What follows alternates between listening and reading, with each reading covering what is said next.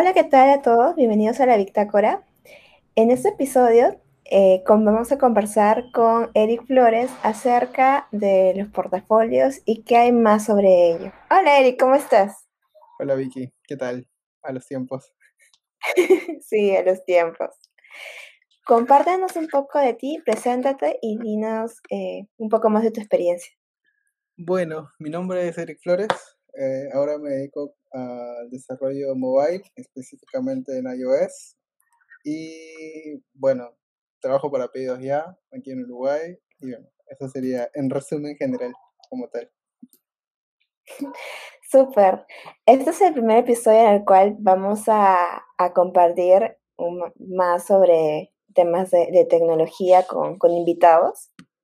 Y pues invité a Eric, que es un gran amigo, que lo conozco ya varios años en el, en tema de comunidades, que también ha aportado mucho desde comunidades como Lima Yes, a cuando él laboraba en, en el comercio, ¿cierto? Sí, hace muchos años hace muchos años. Y también que hablar con Eric es interesante porque él tiene una, una línea de carrera que comenzó primero como frontend y ahora ve iOS. Claro, o sea, frontend web, iOS, frontend iOS y un poquito a veces cuando quiero salir de la rutina, no sé, pues un poquito de, todo, la verdad. Súper. Entonces, este, este episodio vamos a hablar un poco más de los portafolios. Si bien eh, por temas laborales o cuando quieres un cambio o cuando quieres primero eh, generar también tus, tus propios quizás contenidos y tus propios proyectos, ponerlos a la luz, necesitas un, un medio, ya sea GitHub o páginas web, etc. Entonces, para mí yo considero que los portafolios es una vía en la cual tú como profesional compartes lo, que has elaborado y también un poco de tu experiencia, ¿no? Creando proyectos, eh, ya sean eh, demos, eh, incluso proyectos no, no, no, no, completos tal vez, pero que realmente para ti tengan un valor significativo y te hayan ayudado a aprender alguna tecnología. ¿Qué opinas tú, Eric? Estoy totalmente de acuerdo contigo. Y por ejemplo, es una, es una de las líneas que más o menos yo también he estado siguiendo. Por ejemplo, el portafolio, un portafolio con el cual más o menos yo estaba armando, con el cual, por ejemplo, me he estado ofreciendo, digamos, eh, en las entrevistas, es este tipo con GitHub, porque, bueno, porque desarrolladores. Eh, claro, o sea, antes, por ejemplo, cuando me dedicaba más a web, como tal, eh, daba un landing, ¿no? Con los screenshots de lo que hacía. Pero, por ejemplo, sí, lo que básicamente trataba era, a ver, vamos a, primero como que mis primeras demos eran tipo con, ah, con CSS, HTML básico, y de ahí ya eran otros con frameworks más elaborados o con preprocesadores, por ejemplo. Estoy hablando hace muchos años, porque ya no uh web también. Y digamos que ya cuando pasé a iOS, eh, ahí varía porque, o sea, tendría que tener la, la, la, app publicada. Que, por ejemplo, tengo una en donde no es como que la mega app, pero al menos, por ejemplo, es algo de lo cual puedo comentar y, y discutir en una, en una entrevista, pues, ¿no? O sea, yo básicamente hago lo que tú comentas, pero lo hago de una manera gradual, ¿no? Tratando de ir demostrando cómo ha ido mi avance en base al tiempo. O sea, eh, sí, claro, es... una colección de trabajos pasados, pero de menos a más, pues, ¿no?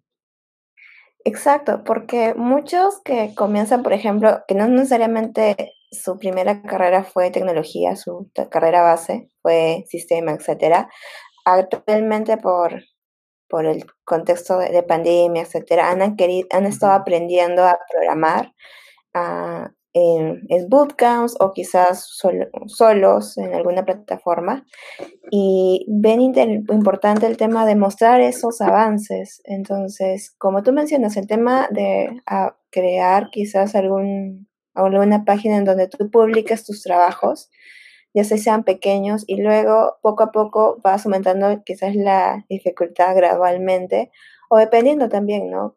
Ya ahí uno va viendo ah, estoy comenzando a tener más proyectos en web, entonces me especializo en esto, o veo más interesante el tema de mobile y entonces voy publicando más esto. Entonces yo creo que la importancia aquí también de, un portafolio es visibilizas lo que tú sabes, ya sea para una entrevista o hacia tus, a tu red de contactos, ¿no? Sí, de, de lo que vas aprendiendo en sí o también te, o, sea, o, con lo cual quieres ir probando y curioseando, digamos, ¿no?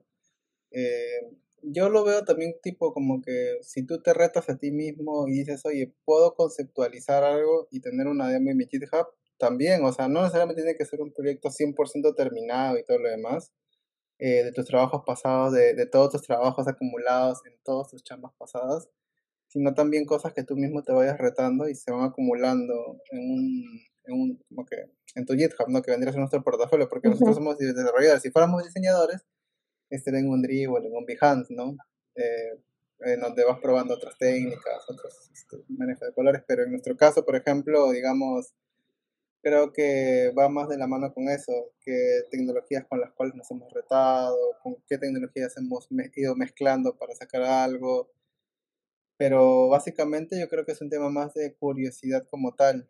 Eh, y, va por ahí, o sea, la, la importancia del portafolio para mí al menos es demostrar qué tanto tú te, te challengeas a ti mismo, o sea, qué tanto te retas a ti mismo y, y con eso, en verdad, es una forma de venderse muy interesante, más allá de solamente coleccionar proyectos pasados.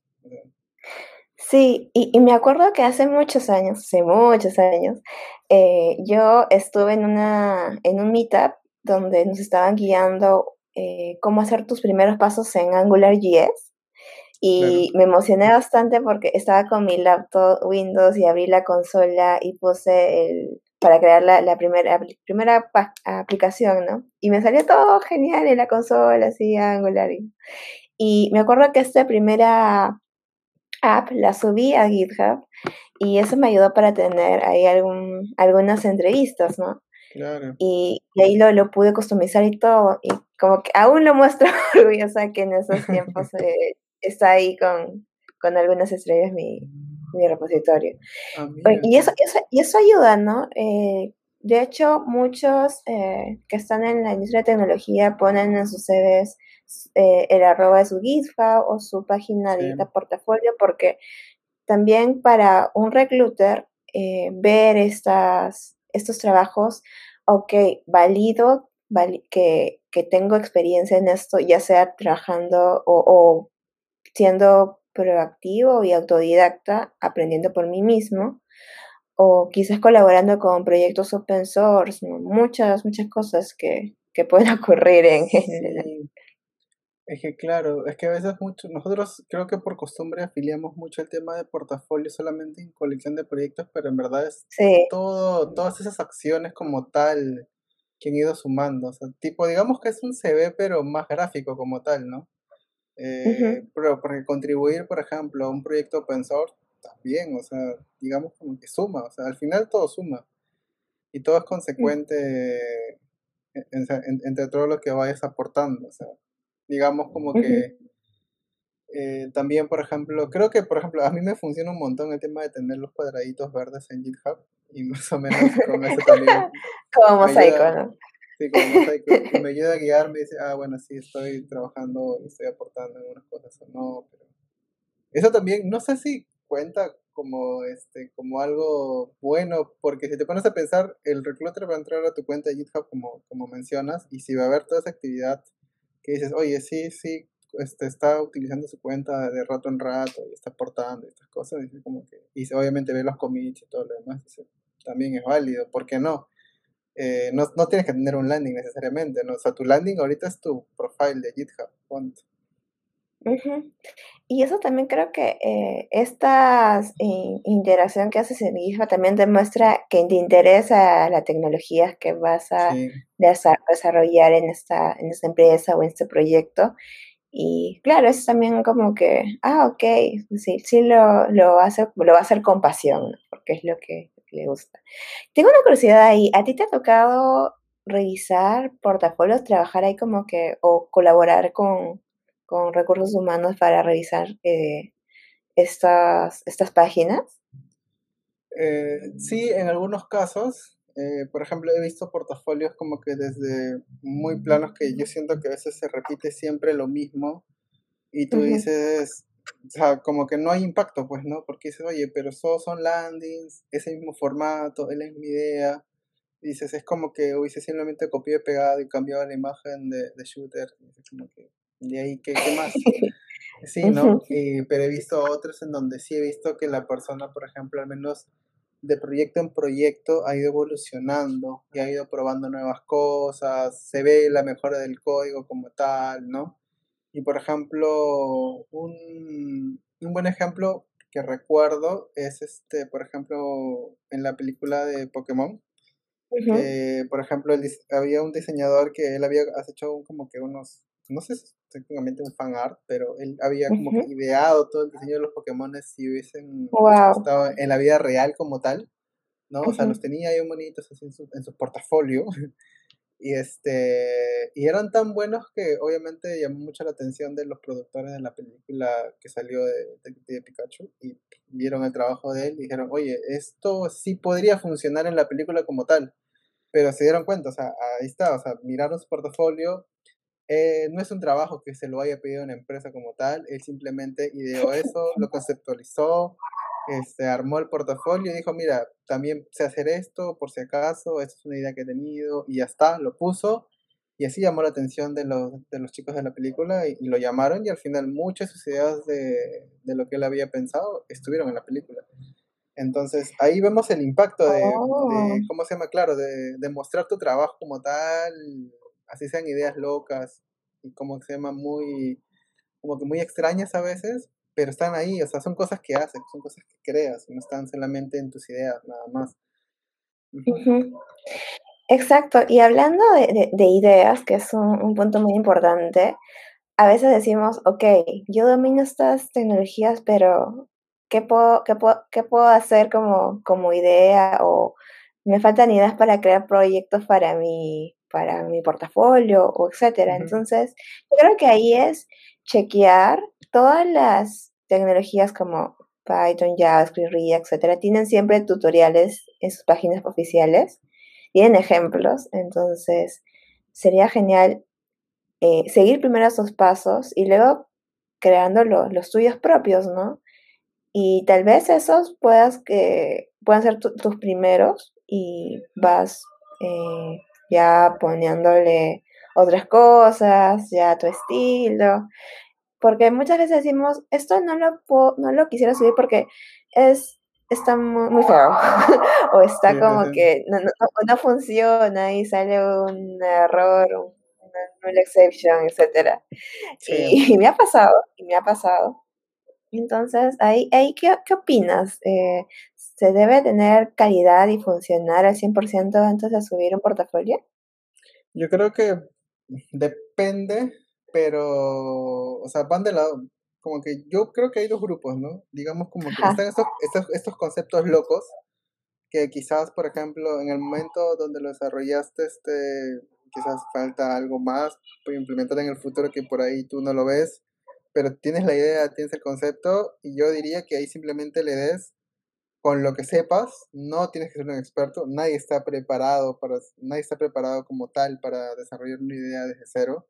Simplemente es ahí desarrollar, eh, tienes la idea, este, dibújala, con lo que sepas, dale, y ponerlo ahí nada más. Y por ahí de repente aparece alguien en GitHub mágicamente y te dice, oye, yo creo que también te puede funcionar esta tecnología para que termines esta idea como tal y hasta te termina apoyando y generas algo desde cero nuevo. Y ahí creo que viene mucho este tema de, de, que a veces como que nos metemos cabe o vendría a ser el tema del, síndrome del impostor, que como que no, ¿cómo crees que esto puede funcionar? Y esto que el otro, pero al final también ahí viene un poco de creérselo un poco, pues, ¿no? Es decir, eh, tipo como, por ejemplo, los antiguos científicos como que yo creo que puedo, yo creo que puedo este, descubrir leyes físicas y puedo saber y puedo buscar una fórmula para, que, para entender cómo funciona el universo.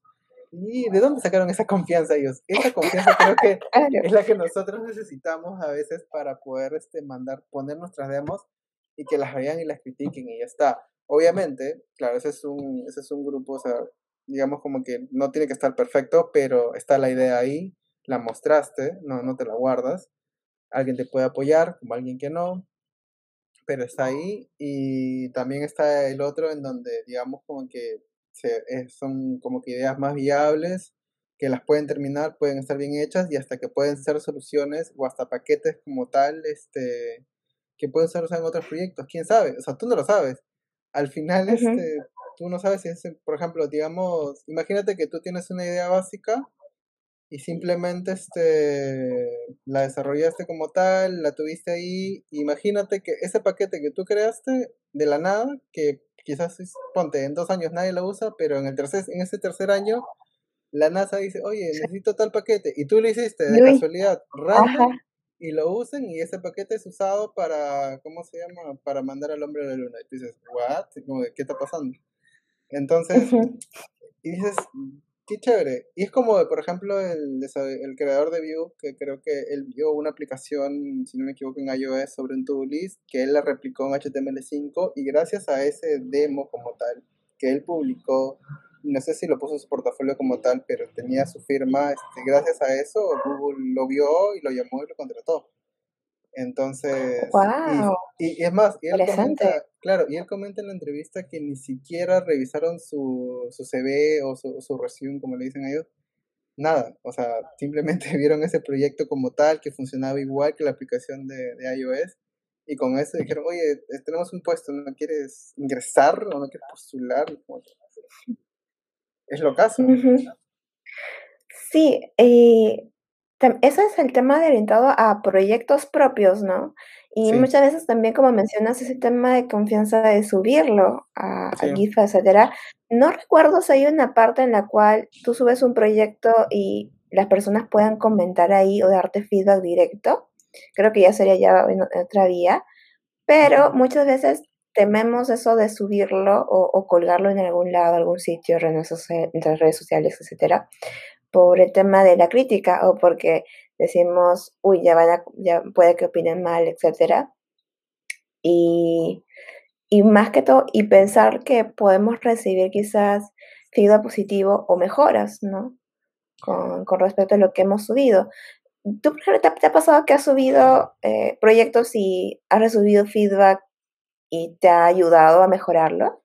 Mejorar algún proyecto? Sí, me ha pasado un par de veces que me han mandado como que issues en GitHub y me comentan, ah, mira, ¿tú crees que, mira, si agregamos tal variable, esto puede funcionar mejor? Y sí, o sea, y es chévere porque en verdad, de la mayoría de cosas que yo había posteado en GitHub como proyectos públicos, eran cosas para mí, ni siquiera eran cosas pensadas para la gente. O sea, yo las tenía ahí porque dije, bueno, aquí estoy probando Ruby, estoy creando un paquete en Ruby y ya está. Y es para mí porque, ah, bueno, en iOS hay un gestor de dependencias que se llama CocoaPods y con eso se crean plugins y dije, bueno, voy a crearme un plugin para mi consumo y lo posteé público porque lo necesitaba público en ese momento y al parecer a alguien también le estaba sirviendo y es chévere porque, bueno, lo consideraba como que también parte de mi trabajo porque al ser público ya eh, la persona que veía mi perfil veía el repo y todo lo demás, pero increíblemente una persona me dijo, oye, mira, puedes mejorar acá, acá, y dije, oye, qué chévere. No esperaba eso, por ejemplo, y también me abrió un poco más la mente en algunas cosas que yo no había pensado y hasta lo puso más como que genérico el, este, este como que paquete que había creado. Dije, mira, qué, qué interesante. Entonces, sí, ahí es más un tema de también tener muy abierta la mente, porque a veces me ha pasado que tenía amigos que simplemente no quieren este, saber nada y todo lo ponen en privado.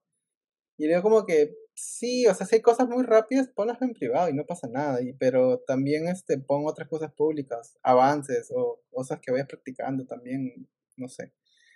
Pero sí, o sea, no, tampoco no hay que hacer tanto drama como que no, no, ponlo todo público porque todo suma. También pon, hay cosas en privado y ya está. O sea, y si tú, genera, y tú, si tú crees que genera, ponlas públicas.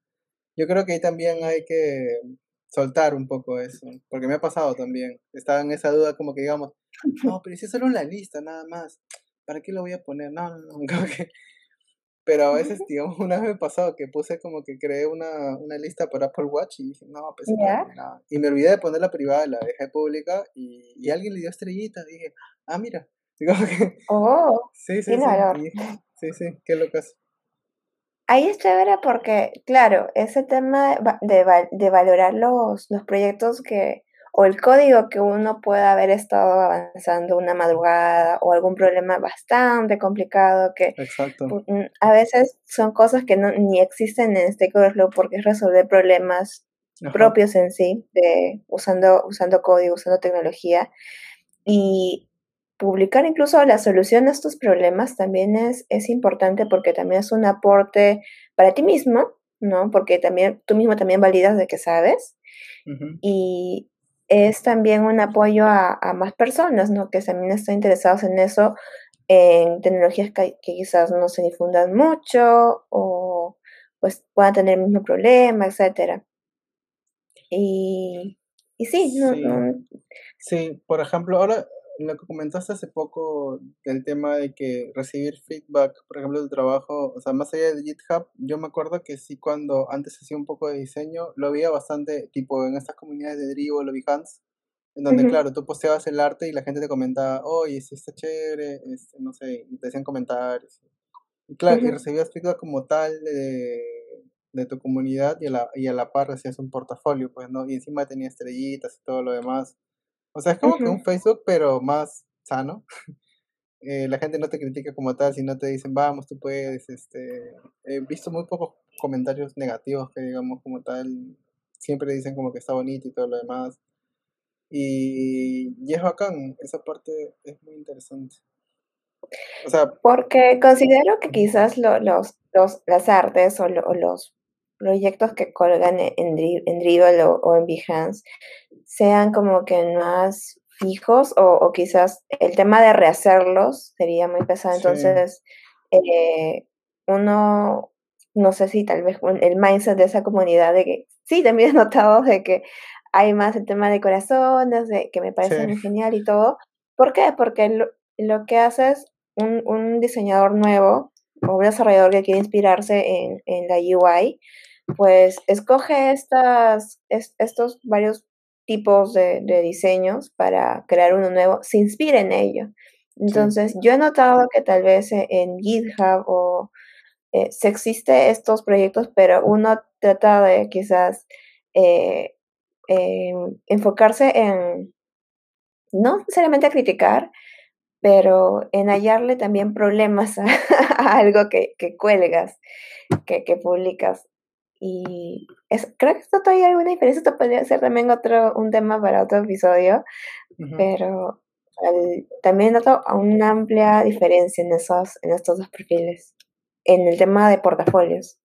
Y sí, por ejemplo, claro, o sea, ahí estamos hablando más de portafolios gráficos como tal, pero, o, sí, porque si vamos como que técnicamente hablando, portafolio, o sea, digamos como que es una colección de tus trabajos pasados, o sea, trabajos terminados, ¿no? Pero también nosotros estamos proponiendo la idea de que no solamente sean trabajos terminados, sino trabajos que, o propuestas o ideas locas que no necesariamente tengan que hacer en producción, ¿no? Puedan estar en el tintero, pueden ser otras ideas, pero también, este, y no solamente tu GitHub, también puedes como que armar, y es muy común armar tu propio blog para expresar tus ideas, pero ahí también yo creo que hay una línea delgada en donde, claro, o sea, tenemos un blog tipo para hacer este tutoriales, ¿no? Que está bien, forma parte de tu trabajo como tal, pero yo creo, y por ejemplo, a mí lo que me suma más es cuando leo un blog y les tomo más cariño, por ejemplo, y me gusta seguir más ese blog, y siento que remarca más en cómo una persona, digamos, le pone más en medio de trabajo cuando, está, cuando hay post acerca de probar un nuevo framework, mezclarlo con otro framework y generar una idea desde cero y explicarlo todo eso, yo creo que es como que un blog mucho más potente y a nivel de portafolio, si tienes una colección de ese tipo de post de investigación y, y explicaciones y todas estas cosas más mezcladas y al final que se concrete en algo que se pueda usar a futuro, una cosa así, también, o sea, no solamente, como te digo, son mini, o sea, no, un portafolio no lo deberíamos cerrar solamente en un proyecto, sino también como que en ese tipo de post más este tipo experimentales, pues, ¿no? Porque imagínate, o sea, porque en GitHub a veces tú vas a ver y entras y vas a ver muchos devs que dieron sus proyectos, sus, repos ahí y están ahí nada más.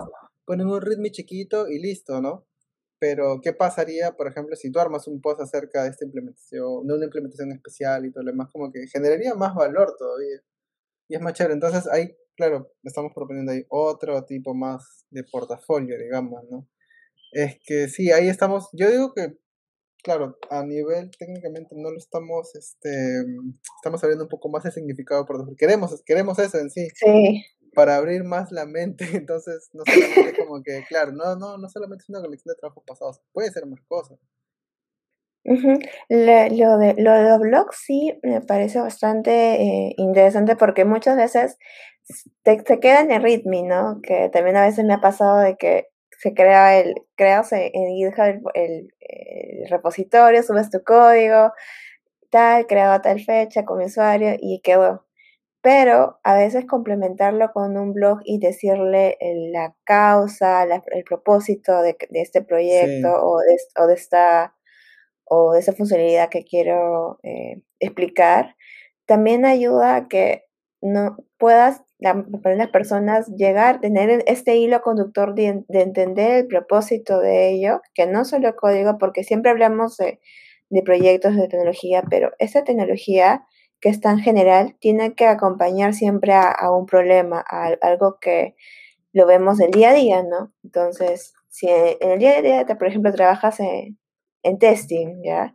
Y tienes un, una propuesta de, de crear quizás algo que te ayude a automatizar tus tareas. Chévere, crea tu primero el, código o quizás esta mejora del proceso que quieres hacer, lo subes a un repositorio, pero también lo complementas para que quede como si fuera como un, informe o alguien que pueda tener esta curiosidad también, ese bichito de, de investigar otras nuevas formas y también se tope con tu repositorio y eso ayuda a complementar, ¿no? Eh, y también te ayuda también a tu, a tu redactar más tu, y mejorar más tu idea y entender la, la causa de, de ello. y también sí me topaba con, con, varios repos, por ejemplo, en DeepTube.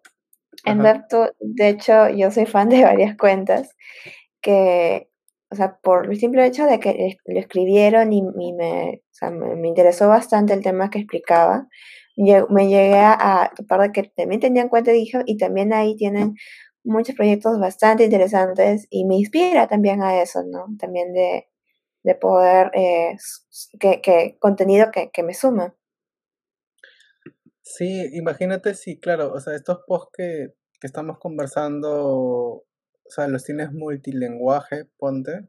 O sea, imagínate, o sea, se abre mucho más tu portafolio, ya no solamente está en español, está en inglés, en español, y si abres la opción, o sea, imagínate que haces unos posts tan buenos, con la modestia aparte, o considera, o la, o la gente considera que tus posts son muy buenos, pero están solo en español, y abres la posibilidad que alguien los traduzca al inglés, pues imagínate, o sea, hay un mundo de posibilidades que a veces nos cerramos porque a veces creemos que el trabajo que hacemos es muy poco o casi nada, pero y quizás sí está aportando un montón.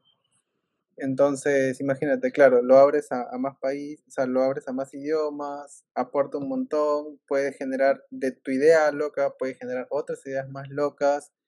Y, por ejemplo, y bueno, imagínate también que todos estos posts también, este, digamos, tenga transcripts a nivel de audio, o sea, porque obviamente no todos los seres humanos podemos ver, también solo, a veces solo podemos escuchar imagínate que estos posts te que lo tengas un script que te lo, que te lo diga en voz y se abre mucho más todavía tu, tus ideas. Exacto, buenísimo. Claro, entonces es, en verdad es un mundo de posibilidades que a veces no nos damos cuenta al momento de, de estar desarrollando. O sea, en verdad tenemos un gran poder ahí, pero hay que darnos cuenta de eso en un momento. Sí, tal cual. Eso, eso ayuda también a la accesibilidad, ¿no? De repente eh, haya personas interesadas en, el proyecto que, has publicado, pero el tema del idioma, entonces puedes ahí traducirlo, ¿no? O lo que decías que me parece que es muy chévere, lo de crear audio. No lo había pensado. Sí, Buena, eso sí, eso lo estuve viendo en algunos blogs y me pareció muy interesante y dije, oye, eso no lo he visto en blogs de tecnología de verdad como tal, o sea, lo he visto como que en noticieros, o sea, en blogs de noticias, pero en blogs de tecnología así técnicos, no los he visto y es raro, o sea, es un, es un, es un, es un reto de verdad porque eh, tratar de, de, como que de narrar, ¿no? El código como tal. Debería haber una forma, o sea, ponte, uh, mira, el ejemplo más fácil es que, mira, cuando tú haces tu, el, el, iPhone como tal tiene un montón de APIs de accesibilidad y en verdad una persona sin brazos puede usar el iPhone como tal a punta de la voz.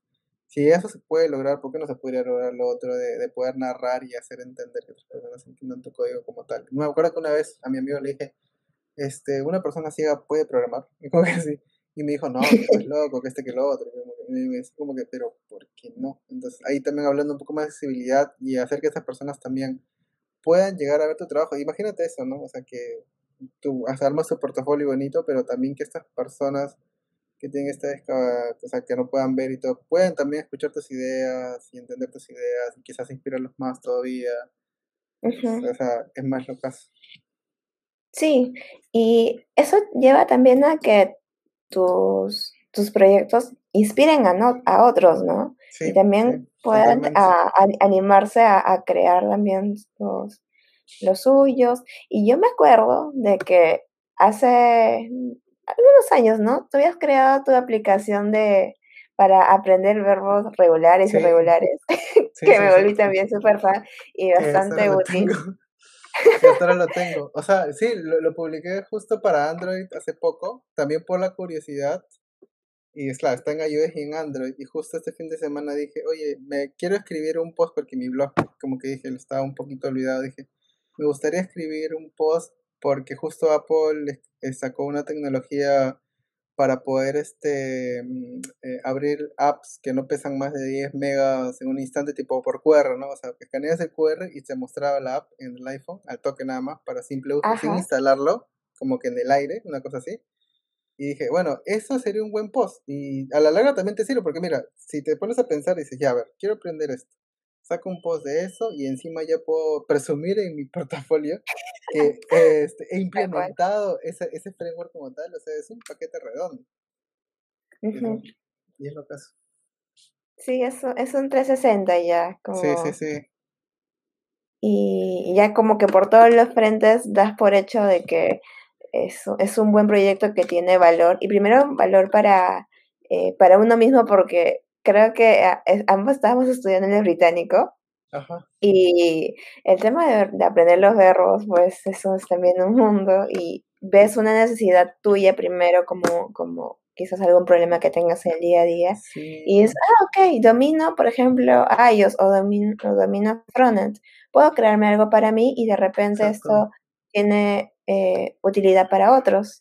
Exacto. Es que esa app, es más, yo la creé para, o sea, para mi consumo, o la creé para mí, este, ideé el diseño todo para, para mí, porque lo necesitaba yo, porque me da, ¿tú que te acuerdas que en el libro nos daban este, en la última página este, tres columnas para ver los verbos?